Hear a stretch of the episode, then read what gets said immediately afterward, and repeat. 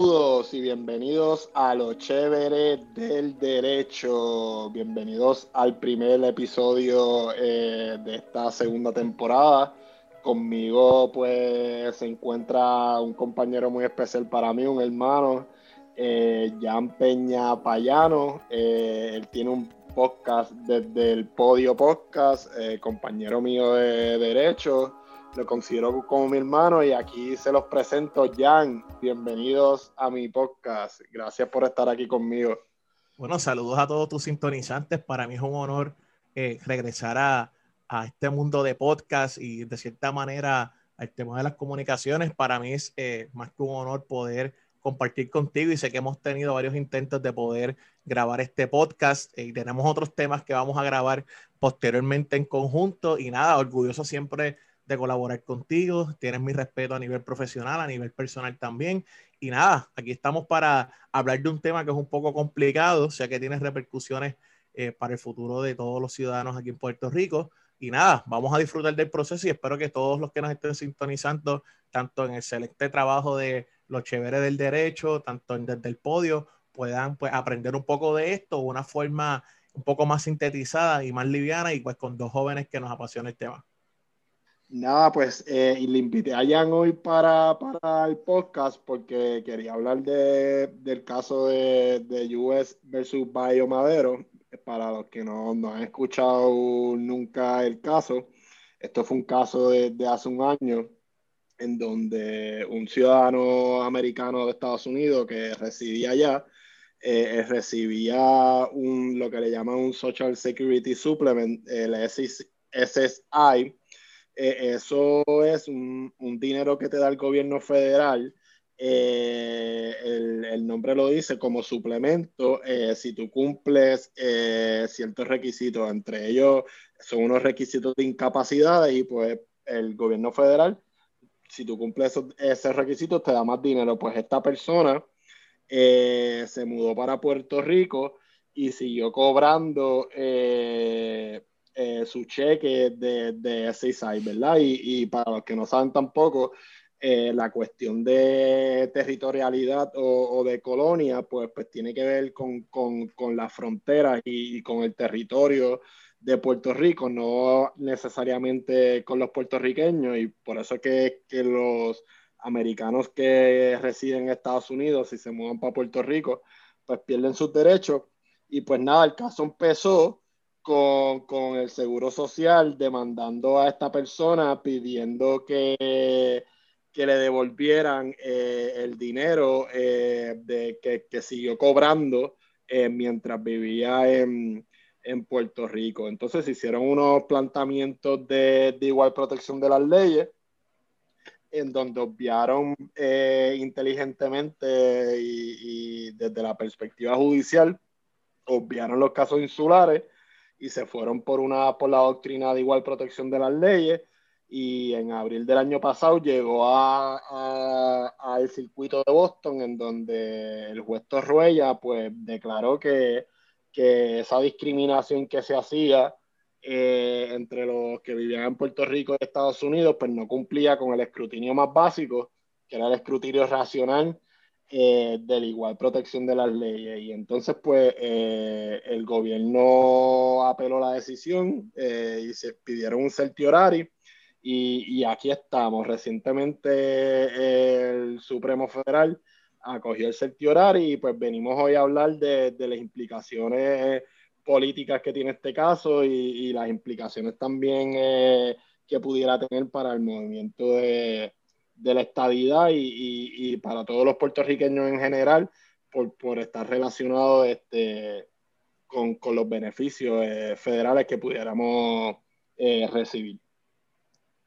Nada, eh, ya la primera pregunta que yo te quisiera hacer, eh, ¿qué tú piensas rápido que, que acogieron el, el, el, recurso? Pues, pues estaban algunos líderes estadistas celebrando que, que, que, acogieron el recurso y que maybe sí iba a hacer justicia con, lo, con los puertorriqueños. Y yo te quería preguntar qué tú piensas de eso, eh, eh, qué tú piensas de, de, la administración Biden. ¿Es la, administración de Biden es amiga de la estadidad o, no es amiga de la estadidad? Bueno, son dos preguntas, ambas bastante complicadas, pero yo soy una persona que asume posturas, sobre todo en el tema del estatus. Eh, mira, para responder tu primera pregunta, eh, tanto como una celebración, pues naturalmente el, mero hecho de saber que, el Tribunal Supremo acoge el recurso, pues en, cierto grado sí es una victoria, porque pues todos queremos que se contesten las preguntas y los reclamos que se están haciendo ahí, sabiendo que la, la controversia o la cuestión planteada ante el Tribunal Supremo es si el Congreso de los Estados Unidos, como tú bien mencionaste, violenta el Equal Protection Component de la, de la, de la cláusula del debido proceso de ley de la, quinta, de la quinta enmienda, al establecer, ¿verdad?, que el, el, el, SSI o el Seguro Social eh, Suplementario o ese tipo de income eh, no violenta eh, ese debido proceso de ley o esa igual protección de las leyes, debido a que se le extendió a los otros 50 estados, al Distrito de Colombia, a las Islas de Mariana del Norte, no así a Puerto Rico.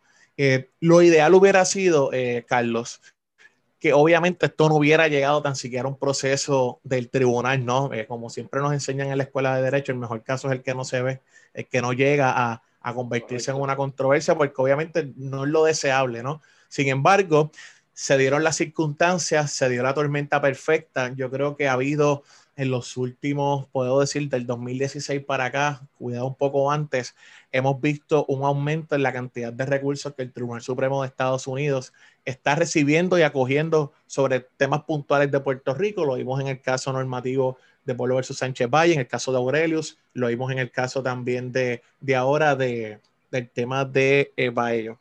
¿Qué sucede? Este, esta controversia si es medular y si nos puede afectar a, muchos de nosotros, sobre todo por el criterio y el argumento que plantea el Estado. Y, dicho eso, he utilizado, utilizarlo como pie, forzado para contestar su segunda pregunta, si la administración del presidente actual es o no aliado de la estadidad, pues mira, yo creo que en su propio en su propio eh, proceso de campaña electoral. Él habló que él endosaba la estadía para Puerto Rico y demás. Hemos visto unos movimientos a nivel de administración respecto a eso. Eh, sin embargo, sí, no, no puedo negar que hubiéramos esperado que se le solicitara al Departamento del Seguro Social de los Estados Unidos que retirara, retirara el pleito. Y siendo así, eh, obviamente es una cuestión de y sé que lo, lo, van a cuestionar muchos de los sintonizantes tuyos, al igual que los míos. Eh, vamos, esto es una cuestión de derechos humanos, una cuestión de, de, igualdad, de igual protección de la ley. Cuando se habla de igual protección de la ley, eh, y es el contexto y el ejemplo que siempre utilizo, imagínense que todos vivimos en una misma casa y que usted tiene sus hermanos y que sus padres le dicen, mira, yo te voy a dar todos los privilegios que le voy a dar a tu hermano o hermana, dinero mensual, propiedades, carro, te voy a dar todo lo que tú quieras eh, eso tu hermano lo está recibiendo ahora mismo. Sin embargo, la única condición que yo que, que tú vas a tener para recibir lo mismo que reciben tus hermanos en la misma casa, bajo el mismo núcleo familiar, es que tienes que dejar tu cuarto. Porque por el mero hecho de tú dormir en tu cuarto, yo no te puedo dar ese beneficio. Y a grosso modo y de una forma quizás un poco simplista, pero muy puntual, esto es lo que está ocurriendo.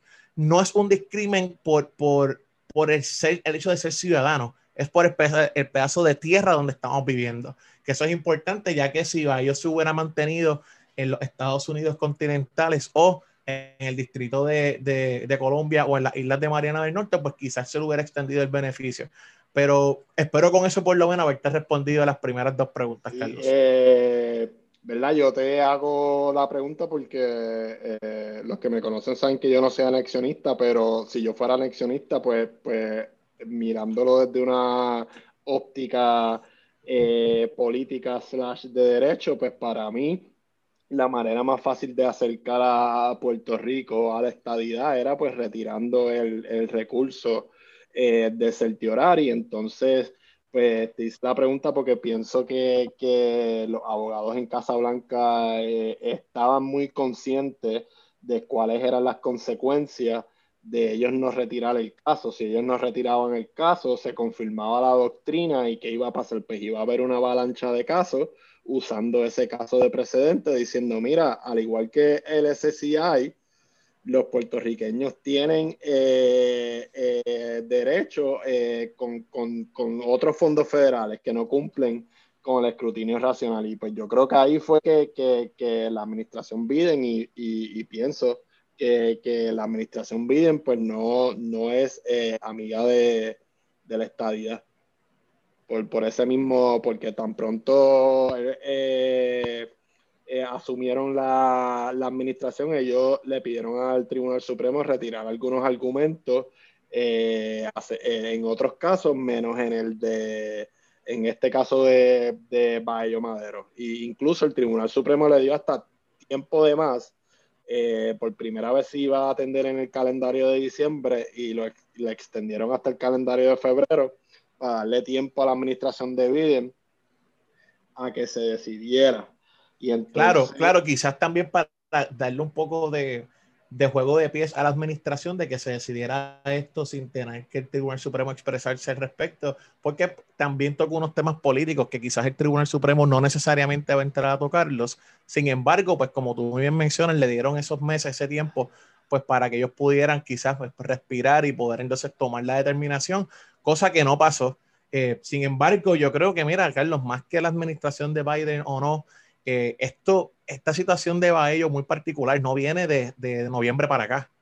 Es una situación que él viene peleando años y al igual que él, otros ciudadanos en otras, en otras circunstancias similares. Así que vuelvo, es una cuestión de, pues, va, a rayar siempre el tema de la situación del estatus, ¿no? Lo primero que yo puedo pensar es alguien que tiene derecho al voto y viene para acá y, pierde el derecho al voto. Eso es uno de los ejemplos. Bueno, por absurdo que parezca, y, y pudieran plantear que no, pero ahora mismo si el presidente Barack Obama viene a el expresidente Barack Obama se muda a Puerto Rico, establece su residencia aquí en Puerto Rico y pasan, llegan las elecciones generales del 2024, no pudiera participar desde Puerto Rico. Tendría que o solicitar el voto ausente o ir a regresar entonces a establecer su lugar de residencia y votar allá. Así de absurdo es, por, aunque parezca que no. Este, ahora te pregunto, en cuestión ¿Qué tú piensas eh, eh, que pudiera decidir el Supremo Federal en, este caso? Yo en verdad que no, yo no tengo una mente decidida en un outcome, pero tengo una serie de posibilidades que a lo mejor pudieran... Eh, ¿Qué tú piensas al respecto? Bueno, mira, de plano es preciso aclarar que ha pasado en otras circunstancias que el Tribunal Supremo de Estados Unidos, a pesar de que coge el recurso, acoge el recurso de cerciorar y después entiende que no tiene jurisdicción. Eso bien pudiera ocurrir. Eso es algo que ha pasado eh, y pues no, no es en el mundo de posibilidades, pues uno tiene que ir desde la más sencilla hasta las más complicadas y más elaboradas, ¿no? Eh, yo espero que eso no sea lo que ocurre aquí. Eh, obviamente, cuando uno analiza la posición del juez Gelpi y luego lo que hace Torruella es que un poco es más, le da más fuerzas a ese argumento de, de por qué el criterio del, escrutinio racional, pues obviamente no es de aplicabilidad, pues entonces vemos cómo, se fue fortaleciendo esto. Así que a mí me parece que la estrategia del juez Gelpi, a quien yo, por razones obviamente, además de profesionales ideológicas, eh, sigo su teoría del proceso de eventualidad de anexión de Puerto Rico respecto a que sería a través del Tribunal Supremo que él entiende que puede ser que llegue este proceso de anexión. Sin embargo, él incluso le le, asigna representación legal a, a Baello. O sea, muy, una movida muy astuta, muy, muy de, mucha, mucha carga humana. Y por lo que sabiendo las consecuencias que va a tener. Yo creo que pues, ese primer outcome pudiera ser que entiendan que no, que no van, que no tienen jurisdicción. Me parecería que de ellos entrar a profundizar el, el tema de las de las ayudas, que es un argumento económico que plantea el, gobierno de Estados Unidos, diciendo, mira, es que para nosotros sería demasiado oneroso asignarle, eh, extenderle esa ayuda suplementaria de seguro social a todos los ciudadanos americanos que residen en Puerto Rico. De hecho, cuando uno lee recursos, uno va a notar que ellos... ¿Qué piensas eh, de eso? Porque ellos literalmente dicen que, que defalcaríamos el tesoro de Estados Unidos si, si nos dan el, el, eh, el equal treatment en, en, en el SSI. Sí, de hecho, ellos plantean eh, eventual, en el, cuando uno lee la parte de Toruellas y obviamente el recurso que llega al cerciorari, uno de los argumentos que él plantea es que, mira, uno no puede, bajo el concepto de igual protección de las leyes, eh, tanto decidido en, como se decidió en Califano, como se decidió en el caso de Harris, eh, el peso aunque sea, aunque sea obviamente una carga económica grande para el Estado, sabiendo también que hay una premisa articulada de las ayudas y la deuda que se ha emitido para conceptos de ayudas en, por, por pandemia, ¿no? Y ayudas suplementarias. Aún así, tú no puedes sustentar a nivel económico una desigualdad que se le está dando a unos ciudadanos, sobre todo, eh, y es bien raro y bien atípico que llegue un caso casi tan perfecto con unos hechos bien particulares. Estamos hablando que Bayo era un veterano que residió en los Estados Unidos continentales y luego es que regresa aquí a, vivir en Loíza. Y él estaba, él estaba recibiendo la ayuda allá y simplemente por el lugar donde él vive es que le están denegando esa ayuda que ya le había eh, dado, aportado ¿verdad? el seguro social en ese sentido y demás. Yo creo que ese argumento económico me, voy más con la línea del juez Helpi y de, la opinión del juez Toruellas, a que uno no puede darle el, el peso económico a una cuando ante nosotros tenemos una clara infracción a la justicia. Contestando esa pregunta, creo que el tercero posible escenario, que sería el más ¿verdad? lamentable, es que se sostenga la, posición de, del gobierno de Estados Unidos de no extender eso, eh, a la, esa ayuda a todos los ciudadanos americanos residentes en Puerto Rico. Porque eso va a crear una, va a crear un precedente innecesario y va a crear un precedente en el que sí, y, y todos los que nos están sintonizando, la palabra discrimen, pese a la carga negativa o ese tono negativo que tiene, realmente el discrimen lo que significa distinguir una cosa de otra. Se discrimina todo el día en gobierno, se discrimina todas las cosas. Eh, pero el discrimen al que se refieren en esta perspectiva del derecho constitucional y, es el argumento del Estado, es que mira, ya no, nosotros lo hicimos en Islas Marianas del Norte, pero oye, la población de Mariana del Norte nunca se puede comparar a la de Puerto Rico. Eh, y, y, un dato, y un dato interesante eh, está este, en la ley que creó el Commonwealth de las Islas Marianas, está como que expresamente en el pacto que ellos hicieron con el gobierno americano, está lo de la lo de la lo de la the provision de, del SSI, que verdad que un dato interesante que, que no es por extensión de, de una ley específica en el Congreso, sino ese pacto que hicieron ellos con con el gobierno de Estados Unidos, pues incluye eh, esos beneficios de, del SSI.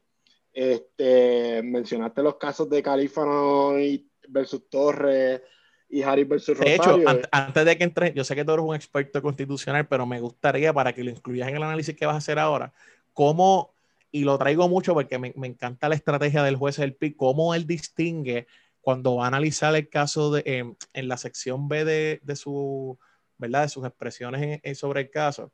Él habla de la, de la, cláusula territorial y el análisis que su primer párrafo habla del caso de Boumediene versus Bush. Eh, y obviamente, a pesar de que es un caso de, de, cómo se extiende la constitución en el caso de enemigos de combate y demás, que no es de aplicación ahí, si él lo trae muy, muy astutamente diciendo, mira, e, e, este, este caso de Boumediene versus Bush dice que a pesar que la constitución garantiza el Congreso y el presidente los poderes que tiene, eh, y de gobernar el territorio. Sin embargo, este poder no puede, tiene que, se extiende incluso afuera de, la, de lo que es el mainland, ¿no? Y eso es lo que él discute, que me parece muy astuto porque está diciendo, mira, incluso en caso de enemigos de combate y de decisiones que van a aplicar fuera de lo que es el mainland, estos poderes no son absolutos e ilimitados y esa limitación por analogía también se le va a extender, un se le extiende también a un territorio no incorporado de nosotros, que, que, de hecho la persona sirvió en el ejército. Y esto es importante, Carlos, porque si algo ha, si algo ha sido una norma y algo, un factor determinante en temas después de política pública y derechos en Estados Unidos, es la situación de los veteranos. Por eso es que este caso de Baello es de los pocos que tiene el panorama perfecto para que sea una buena decisión del Tribunal Supremo. Estaba recibiendo ese SAI, pues es un veterano con, con, con discapacidades, que, que más, peso le eh, claro. más peso le da todavía a, a, esta situación. Bueno, mencionaste el caso de, de, de Bodemin versus Bush y, y, es una excelente estrategia que, que hizo el porque lo que el está haciendo es virando la tortilla al argumento de que the Constitution doesn't follow the flag.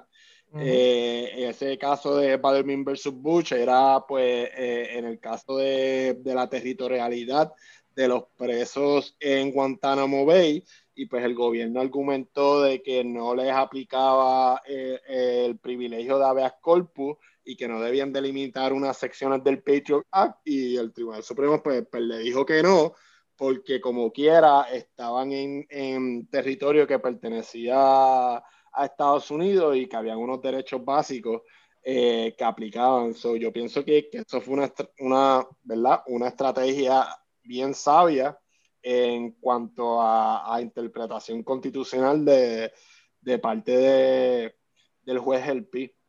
Entonces quería mencionar que mencionaste ahorita los casos de Califano versus Torres y Harris versus Rosario. Y para los que no saben, pues Califano versus Torres y Harris versus Rosario son dos casos normativos. Eh, uno fue a finales de los 70 y el otro fue a principios de los 80, bien, bien cerca uno del otro. Califano versus Torres tenía que ver, tenía, eh, su controversia estaba eh, relacionada específicamente con el SCCI, so este caso estaría revocando o confirmando ese caso de Califano y el caso de Harris versus Rosario pues no tenía que ver con SCCI, pero tenía que ver con fondos federales eh, de alimentos y, otro tipo de cosas, y en los dos eh, el Tribunal Supremo dijo que, que el gobierno podía discriminar con Puerto Rico por, por, eh, por su condición de, de, de, hecho, de hecho, Carlos, algo que es bien interesante y es un tema que se discute mucho cuando se habla del estatus de Puerto Rico y, y, obviamente trayéndolo para empezar a forzar el tema. Yo invito a todos los que nos están sintonizando que vayan a la a la, a la, página 26, cuando se pasa, decide el caso en el primer circuito, cuando Toruellas hace un resumen exquisito y yo creo que de de los más actualizados sobre la premisa que se ha planteado de si los puertorriqueños, cuál es el estatus de las contribuciones federales de los puertorriqueños. Y pues que muchos han argumentado que por eso no nos van a dar la estadidad. Mira, en, ese, en esa página número 26, él hace un desglose desde 1998 hasta el 2006, ¿verdad? De cómo ha habido una recesión económica, él hace una comparación de que pues, los taxpayers o los contribuyentes puertorriqueños de Puerto Rico pagan más contribuciones federales que seis estados, incluyendo las Islas Marianas del Norte, y esto se sostiene en un análisis que hizo el IRS para el año, le voy a decir específico, 9 de abril, para el 9 de abril del 2020, o sea, reciente.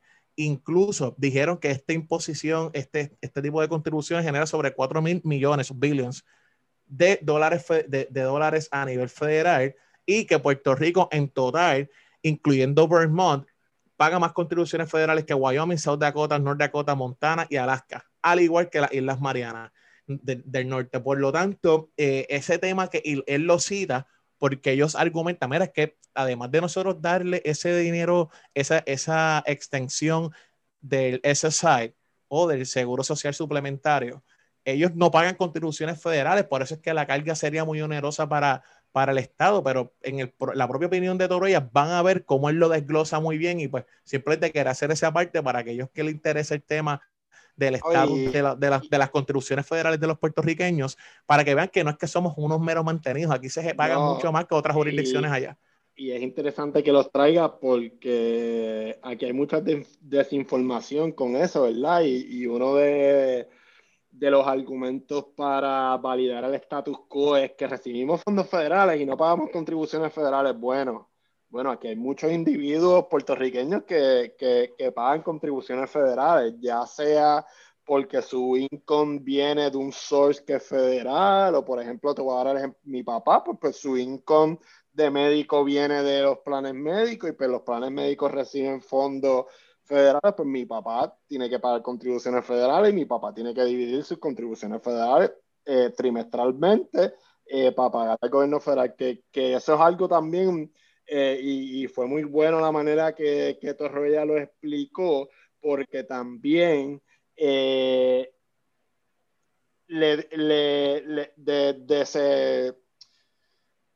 Ah, ¿Cómo sale la palabra? Este invalida eh, el argumento del gobierno de que ah, eh, los puertorriqueños nosotros le damos un montón de cosas y, y, si le damos igualdad en este tema, pues no, nos van a quebrar el tesoro. Y pues yo pienso eh, que eso es totalmente falso. O sea, el gobierno americano nos saca más, desde, mi punto de vista, de, de lo que invierten. Y, a mí me encantó esa parte de, las contribuciones de hizo Torrueda, que, que él hasta citó un montón de informes de, del IRS porque eh, quita un poco esa nube o, o, o esas falacias que a veces escuchamos por ahí de que ah, en Puerto Rico somos, no, en Puerto Rico hay muchos ciudadanos americanos que pagan contribuciones federales y pues no tienen representación eh, eh, en el Congreso y pues no tienen nadie que, que, que, que pelee por ellos allá en, el Congreso y pues pienso que fue un excelente argumento de, del juez. Y pues qué bueno que lo traigas aquí, eh, a mí se me había olvidado, pero pues tú sabes que los defensores de, del status quo, pues su, su frase favorita es esa, somos, somos una dependencia federal sin pagar contribuciones federales. Eso es correcto, Carlos que, que, ¿verdad? Que me parece que es un argumento un poco, este, no quisiera decir un poco de colonizado, porque no quisiera, pero sí, vamos a ponerlo así. Son argumentos de, de, de, colonizados, porque eh, pudiéramos eh, decir, mira, no, en Puerto Rico eh, hay gente que, que aporta eh, cierto dinero, pero como quiera, la mayoría de los puertorriqueños pues no pagan contribuciones. O, esto es otra manera de, de parafrasearlo, de ser Estado, que estas otras otras maneras que, que yo he hablado con mucha gente, de ser Estado, muchos puertorriqueños no cualificarían para pagar contribuciones federales. Correcto. Que también, que también te escuchas por allá, que si somos Estado, que vamos a pagar contribuciones federales, que si el por ciento, que si lo otro.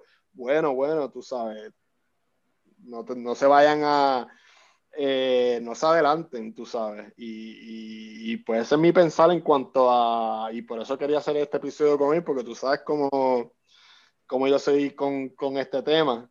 Eh, y por mí, si llegara esta día, yo estaba bien molesto, bien, bien, bien molesto eh, con lo de Biden, este, porque, ¿verdad? Tienen muchos eh, compañeros estadistas que, que, por estar más pendiente a, la política de demócratas versus republicanos, eh, no se dieron cuenta de que Biden se los echó en un bolsillo.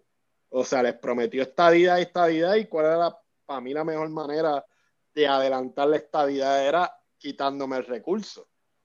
Porque... Lo que pasa también es que quizás ellos no quieren crear el precedente, como tú mencionaste al principio del podcast, que les puede traer el tener que pues retirar el recurso y que entonces se abra una puerta para que otras jurisdicciones hagan lo mismo y que vamos, traigan la estadía por la casa. Eh, recordemos que a pesar de que es una controversia jurídica, ellos están conscientes del impacto político que tendría eso de determinarse de esa manera.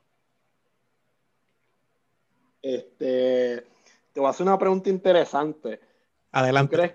¿Tú crees, que existe la posibilidad, Paul, de que eh, el Congreso, el Congreso no, el Tribunal Supremo confirme la decisión eh, del primer circuito de Boston, pero de cierta manera eh, y en su manera práctica no, no nos, quedemos como un territorio no incorporado, pero con, fondos federales iguales que, los demás estados? La contestación sería en la afirmativa por lo siguiente, por el raciocinio que utilizó el juez Toruella cuando él plantea lo de, del, tema de la, extensión o aplicación de, de, la quinta enmienda y que le dio, a, le dio al Tribunal Supremo de Estados Unidos una herramienta no política de resolver la controversia, dado que no tienen que entrar, fíjate, en ningún momento entran en discutir casos insulares ni ese tipo de temas que ellos evidentemente le, han huido como el diablo a la cruz. Así que yo creo que si ellos, se, si ellos sostienen el primer circuito, sería pues las herramientas que el juez Toruella, también gran parte basado en la teoría del juez El Pi, cómo, la forma en cómo lo plantearon. Yo creo que tienen una alternativa y es bastante, sería bastante salomónico. No necesariamente es la más que me guste, porque mientras esas circunstancias se sigan continuando, pues eh, puede, hay quienes plantean que pudiera perpetuar el estatus colonial. Yo creo que es todo lo contrario, pero me parece que al igual que esta controversia puede llegar, va a llegar otra posteriormente respecto a otro tipo de servicios de ayuda. Fíjate que aquí de lo que se está hablando es que se está negando un servicio eh, una, una, una, ayuda ¿no? Eh, ciudadana, un servicio que se da simplemente por donde él vive. hay que ver de qué manera esto se pudiera extender o quien pudiera argumentar que de la igual manera que hicieron esta extensión pudieran hacerlo con el derecho al voto o otro tipo de ayudas que también se dan en los estados que no se dan en los territorios. Mira, este, ya que menciona eh, en Harris versus Rosario, eh, bien eh, wise, eh, de una manera bien sabia, eh, dijo, ah, este, no tenemos que entrar a discutir, y, también lo hicieron en, en, Examining Board versus Flores Otero, ellos dijeron, no tenemos que, que, entrar a discutir. Si a Puerto Rico lo que le aplica es la quinta enmienda o si le aplica la, la, enmienda decimocuarta de la igual protección de las leyes y, y, del debido proceso de ley. Porque obviamente si tú decides una o la otra, una la aplica a los estados y otra la aplica pues a los territorios y, y, a todos los demás. Y entonces pues ahí ellos crearon esa herramienta como tribunal para poder resolver este tipo de controversias sin tener que entrar eh, a discutir pues los casos insulares y, y, y toda esta cuestión de, del estatus político de, de, Puerto Rico. Eso fue Quiz y yo me voy a acordar siempre de eso porque yo como que, wow, este tipo o sea, se tiró la Wise ahí. Sí, sí, y de otro tema, fíjate que es bien interesante cómo se discute. Yo no necesariamente pues puedo estar de acuerdo quizás en la parte jurídica, sí en la parte emocional, de cómo se trajo el, el, tema de que éramos una, la clasificación, que era un grupo por el origen. Ese tema, pues yo creo que muy bien, muy estratégicamente Torruellas como que un poco lo obvia, aunque sí lo discute. Sin embargo, creo que fue una estrategia desde el PIN en ese sentido bien hecha. Torruellas un poco lo, pues trató de modificarlo para no entrar en eso, pero vamos, a fin de cuentas, yo creo que todo se resume en una, en una oración que se repite tanto en las expresiones de Torruellas como en la de Gelpi, incluso en el recurso de Celso Horari y en uno de los eh, amigos Curia que llevó el licenciado Gregorio Gartúa, quien siempre ha estado activo en estos temas de Puerto Rico y la extensión de derechos constitucionales hacia los ciudadanos americanos que aquí residen, es cuando ellos hablan que no hay carta blanca, que el Congreso no tiene carta blanca en ese sentido de, de aplicar ese escrutinio racional, de, de, de discriminar y esa carta blanca es importante porque ha sido a través del propio Tribunal Supremo que se ha ido definiendo esos poderes, eh, esos límites que tiene el Congreso para poder extender o no esas ayudas. Y en este sentido, creo que es el caso perfecto para que el Tribunal Supremo comience a hacerle justicia y vaya sentando las bases para eventualmente, ya sea en 10, 15, 20 años, se puedan revocar los casos insulares. Este, que yo creo que la comunidad jurídica completa está de acuerdo en que hay que revocarlos. Correcto, y, y, antes de que dijera ese comentario de que estabas hablando, se me fui en blanco ahora mismo. De que está, acabas de estar diciendo algo ahora mismo, te iba a comentar algo y se me fue en blanco. Estábamos hablando sobre este. Ah, de la, carta en blanca, de la carta en blanca, ya.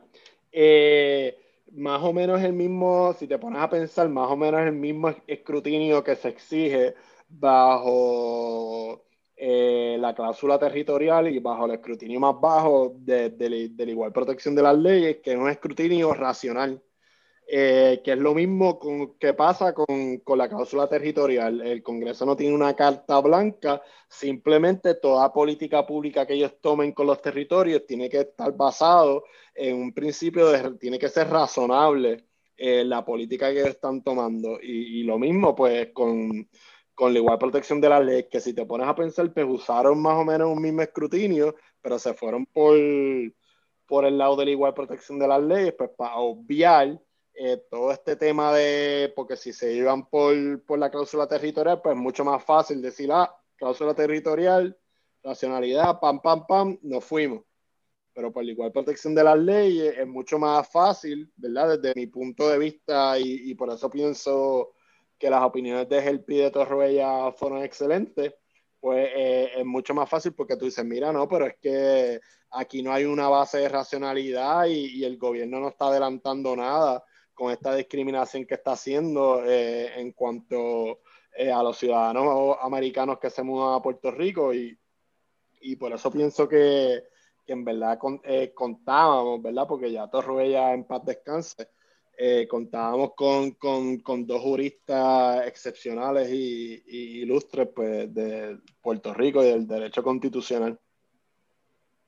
Me parece excelente, claro que sí. Yo creo que esto, vamos, esto se va a estar hablando bastante eh, y vamos a esperar esa, esa determinación del tribunal y saber que esperemos que esos law clerks y todos esos analistas que están trabajando allí puedan eh, tomar una decisión sabia y que haga justicia, algo que es evidente, algo que nada está, no estamos pidiendo nada irracional, nada, no estamos pidiendo nada que no sea viable, simplemente que una persona que ya recibió la ayuda, que dio su sacrificio por la, por la nación, que fue veterano, que residió en Maryland, que simplemente por el hecho de regresar a donde él quiere vivir, se le quite esa ayuda, que de hecho todo fue por una duda de 28 mil dólares, que tampoco, no, es, es, casi un absurdo. Pero nada, vamos a ver, yo, sé que todos vamos a estar pendientes de, de, esta decisión y esperemos que sea en beneficio de todos los puertorriqueños y que a todos los que nos guste el derecho podamos entonces disfrutar y con mucha mesura, con mucha responsabilidad de esas expresiones que da el Tribunal Supremo de Estados Unidos. Por lo menos hay dos. Yo sé que Breyer es amigo de Puerto Rico eh, por su pasado con Puerto Rico y, por su labor como juez del circuito de, Boston. Sotomayor también. So, de nueve ahí tendríamos dos. Habría que ver cómo votarían los, los, los otros siete. Eso es correcto.